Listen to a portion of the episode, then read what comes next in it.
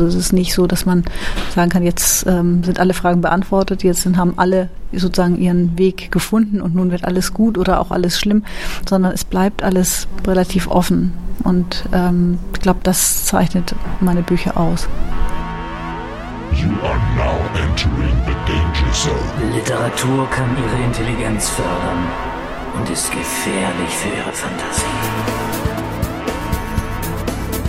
Herzlich willkommen zu einer neuen Folge des Literaturcafé.de Podcast. Mein Name ist Wolfgang Tischer und wenn man die Musik jetzt ein bisschen runterdrehen, dann ist das Rauschen, das man im Hintergrund hört, noch nicht das Rauschen der Nordsee, denn darum wird es gleich im Gespräch mit Dr. Hansen gehen, sondern das Rauschen in der Messehalle 3. Ich bin während ich das hier jetzt aufnehme, noch in Frankfurt. Es ist der Freitag, der Buchmesse Freitag 2022.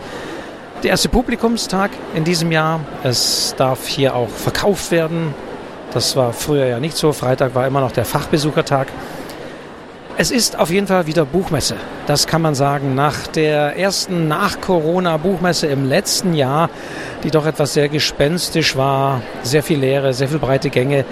In diesem Jahr auf jeden Fall wieder Buchmesse-Feeling.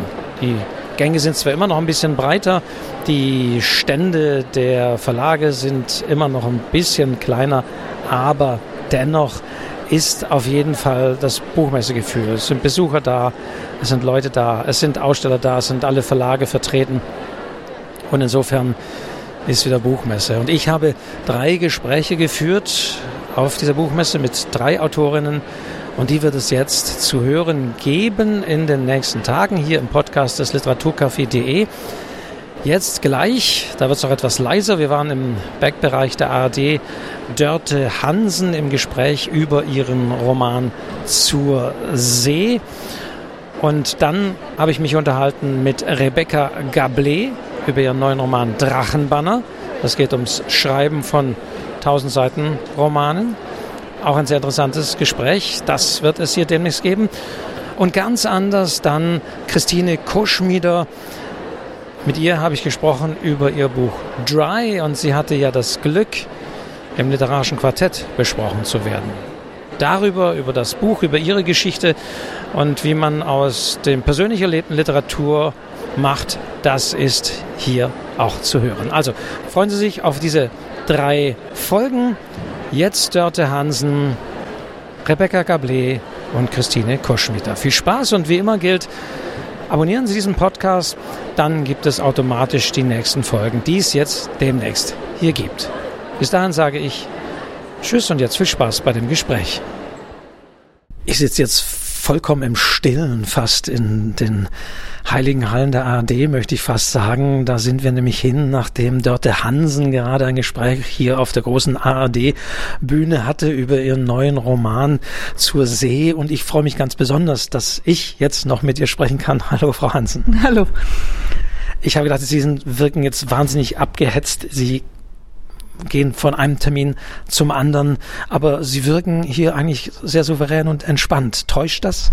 Ja, das täuscht. Wobei es ist jetzt so, ähm, wir haben hier jetzt noch diese die Zeit zusammen, aber das ist jetzt auch mein letztes Gespräch heute und dann denke ich, okay, danach werde ich wahrscheinlich so ein bisschen ähm, äh, wie in so einem Halbkoma ins, ins Bett fallen, ins Hotel gehen. Das ist tatsächlich, also auf der Messe zu sein, ist ähm, sehr, sehr anstrengend, sehr inspirierend. Abends gehen einem die ganzen Gespräche und die ganzen Gesichter gar nicht mehr aus dem Kopf und man kommt schwer zur Ruhe. Ähm, es hat auch was von einem großen, bunten, aufregenden Zirkus, aber es ist eben auch sehr schön und sehr intensiv. Also es ist eine, man, man genießt es und man ist trotzdem vollkommen erledigt.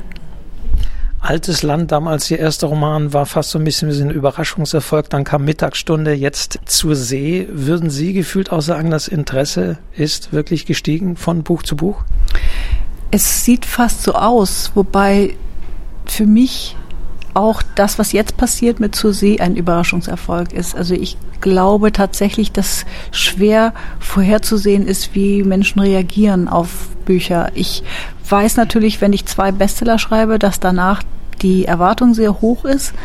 Und die Erwartung könnte sein, ähm, dass Leserinnen und Leser hoffen, ich schreibe ein Buch, das so ist wie die ersten beiden. Jetzt habe ich eins geschrieben, das in vieler Hinsicht ganz anders ist. Anders erzählt wird, noch einen anderen Ton hat, ähm, eine, eine ganz andere Struktur hat. Und es hätte auch schief gehen können. Und ähm, das weiß man nicht. Von daher ist auch dieser Erfolg für mich wieder ein totaler Überraschungserfolg.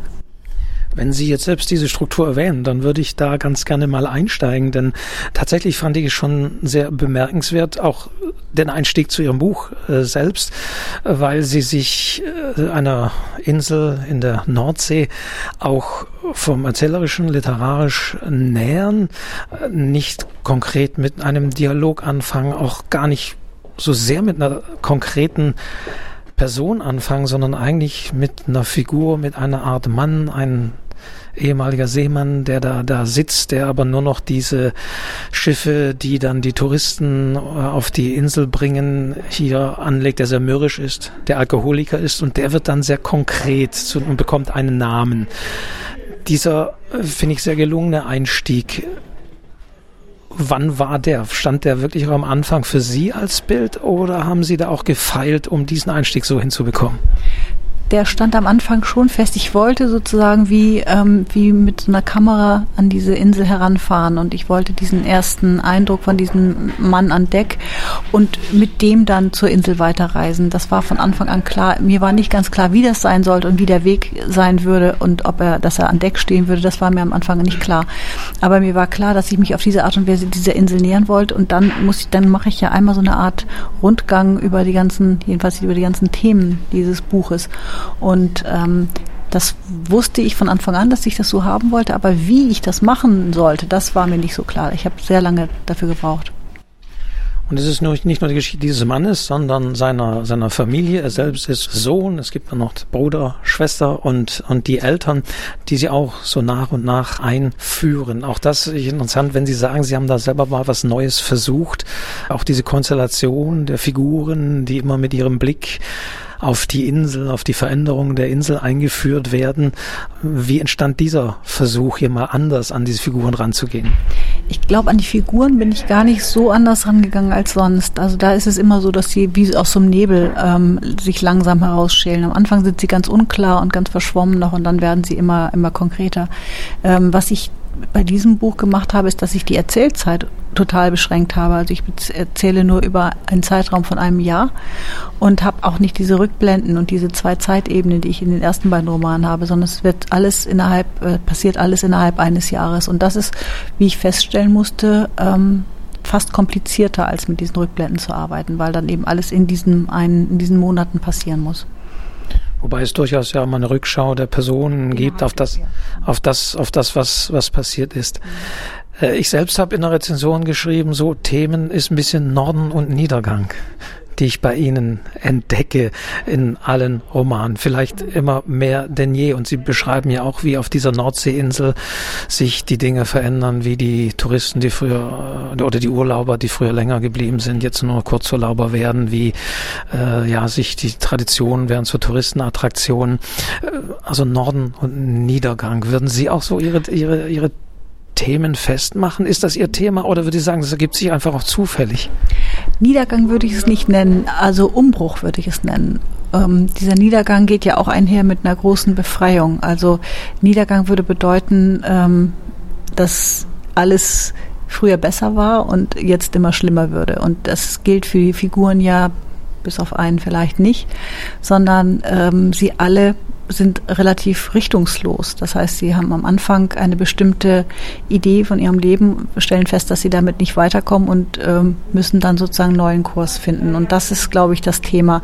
Dieses, die Frage, wie verändern, wie, wie reagieren wir auf ganz tiefgreifende Veränderungen? Wie reagiert eine, eine Inselgemeinschaft darauf, wenn sie plötzlich eher Dienstleister sind als, als Seefahrer oder, oder Fischer oder, oder Seeleute?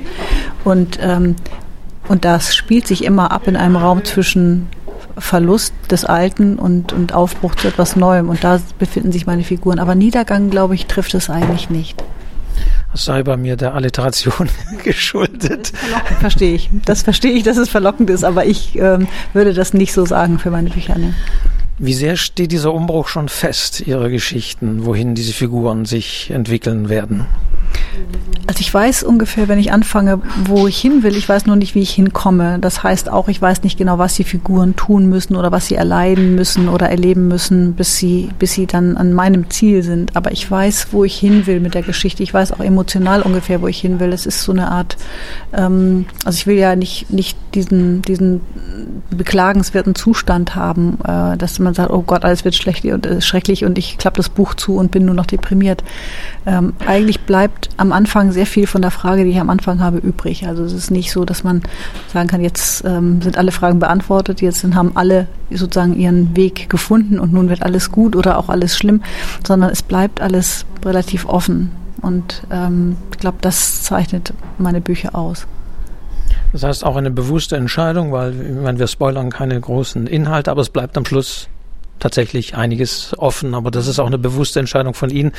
Das heißt, da kam auch niemand vom Verlag, der sagt, ach, die Leserin, der Leser hätte aber doch ganz gern gewusst, wie es mit den Figuren noch wirklich dann am Ende und das äh, kommt das vor? ich glaube tatsächlich, wenn das käme vom Verlag, dann würde ich mir überlegen, ob ich mir einen neuen Verlag suche. Nee, das kommt wirklich überhaupt nicht. Also diese diese äh, Art und Weise, da in, in Geschichten einzugreifen, die, die ist nicht da. Ich habe eine Lektorin, die mir sehr, sehr ähm, gut widerspiegelt, wenn, wenn ein Text nicht wirklich funktioniert, also wenn die Architektur des Textes nicht stimmt. Also in diesem Fall hat sie mir zum Beispiel gesagt, dass ich bestimmte Dinge äh, deutlicher erklären muss oder deutlicher machen muss zwischen den Figuren. Da habe ich mir viele Dinge gedacht, aber nicht aufgeschrieben. Deswegen steht im, hinten im Buch auch dieser Satz, wo steht das?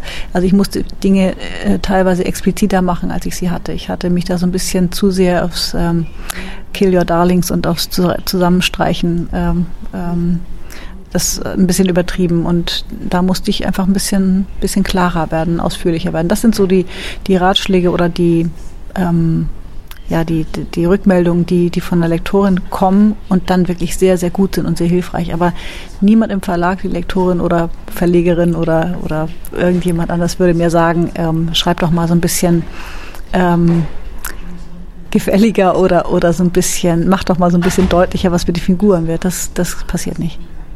Also wo steht das, ist dann bei der Danksagung ähm, äh, zu lesen. Äh, ich möchte, Niedergang war nicht, aber ich möchte mal auf den Norden zu sprechen kommen. Sie selbst äh, kommen aus dem Norden, leben im Norden.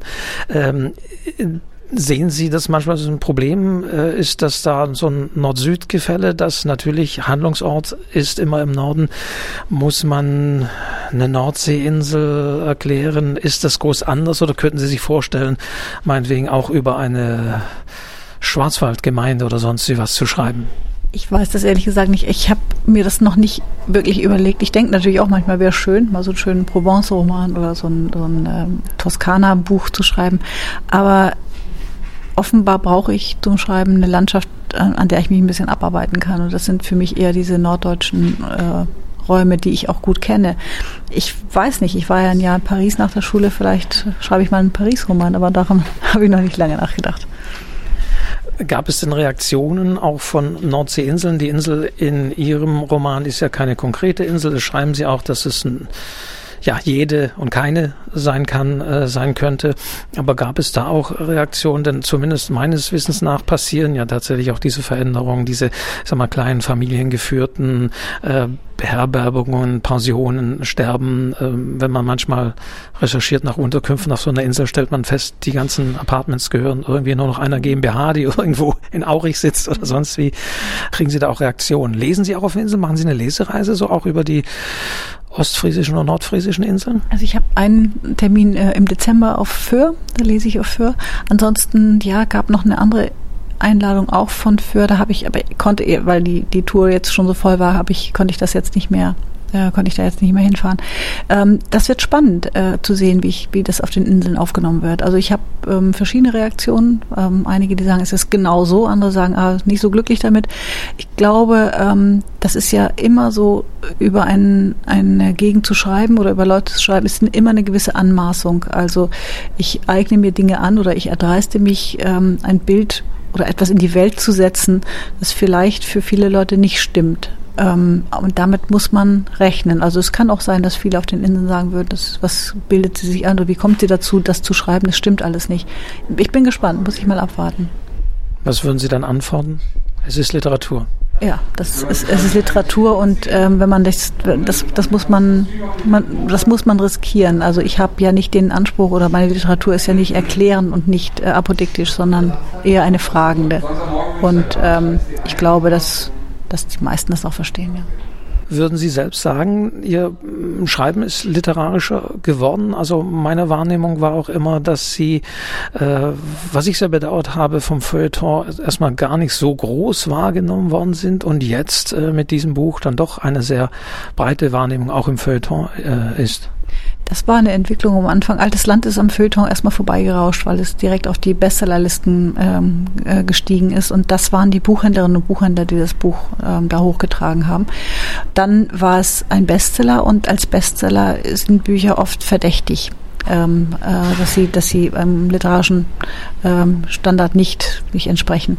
Das war dann bei Mittagsstunde nicht. Es wurden dann Besprechungen geschrieben und ich habe keinen einzigen richtig üblen Verriss äh, ähm, kassiert, auch für altes Land nicht. Es war halt nur einfach nicht so im Fokus und es wurde nicht so wirklich groß wahrgenommen. Das war bei Mittagsstunde anders und jetzt bei Zur See erlebe ich das nochmal ganz anders, ja, tatsächlich und äh, bin sehr überrascht und sehr glücklich über die große und fast fast nur positive Resonanz. Und die letzte Landung auf der Messe, als ich gewartet habe auf das Gespräch, wurden Sie auch angesprochen, ja, ich schreibe auch und sonst was. Wie sehr begleitet Sie das hier auf der Messe? Leute sagen, das ist toll, das würde ich auch gern. Und ich habe Sie erlebt, sehr auskunftsfreudig und wirklich auch mit konkreten Tipps und Hinweisen. Ja, das ist ja auch kein Hexenwerk. Ne? Man kann es, kann es ja probieren. Und ich weiß ja nicht, ob die Person, die da vor mir steht, vielleicht den nächsten äh, großen, wunderbaren Roman äh, da in ihrer Schublade hat und die nur nicht an Mann oder an die Frau bringen kann. Also versuchen kann man Ich weiß, viele in meinem Umfeld natürlich, ich habe ja viele Kolleginnen und Kollegen, die Journalisten sind und ähm, unsere Branche ist ja schon berühmt oder berüchtigt dafür, dass alle ein bisschen träumen vor diesem Roman schreiben. Und ich kann mir vorstellen, dass einige es auch durch diesen, diese Erfolgsgeschichte ähm, inspiriert, nochmal ein bisschen sich, sich ermutigt fühlen und das dann tun. Und ähm, ich erlebe es nicht so selten, dass Leute mich fragen, kannst du mal, kannst es mal lesen oder kannst du das mal, kannst du mir einen Tipp geben oder was mache ich damit? Und für mich ist es so, ich lese es grundsätzlich nicht, weil ich keine keine ähm, Expertise habe, was das angeht. Ich kann nur sagen, ob es mir gefällt oder nicht, aber ob sich ein Text am Markt behaupten könnte, ob es einen Verlag dafür gibt, ob es ein erfolgreiches Buch werden könnte, das kann ich wirklich nicht beurteilen. Deswegen mache ich das nie. Ähm, aber ich, ich gebe dann Tipps, wenn ich, wenn ich kann. Zur See auf jeden Fall ist sehr erfolgreich. Ich finde es großartig. Ich äh, ich finde tatsächlich, es ist hier auch bestes Buch bislang und ich denke, ich freue mich auf was da demnächst dann äh, noch kommt. Gibt schon konkrete, ohne dass ich es noch nicht benennen kann, aber gibt schon konkrete äh, Dinge? Nee, wirklich gar nicht. Also im Moment äh, brauche ich die ganze Kraft, um diese Lesetour jetzt äh, zu schaffen und äh, davor war ich sehr viel mit dem Film Mittagsstunde noch äh, beschäftigt. Also darauf freue ich mich eigentlich, dass der Kopf wieder ein bisschen frei wird für, für eine neue Geschichte ja, es gibt noch viele Themen, die Verfilmung natürlich, aber Dörte Hansen, ich danke Ihnen recht herzlich, dass Sie in all diesen Terminen noch Zeit gefunden haben hier für den Podcast des Literaturcafé.de. Vielen Dank. Sehr gerne, danke.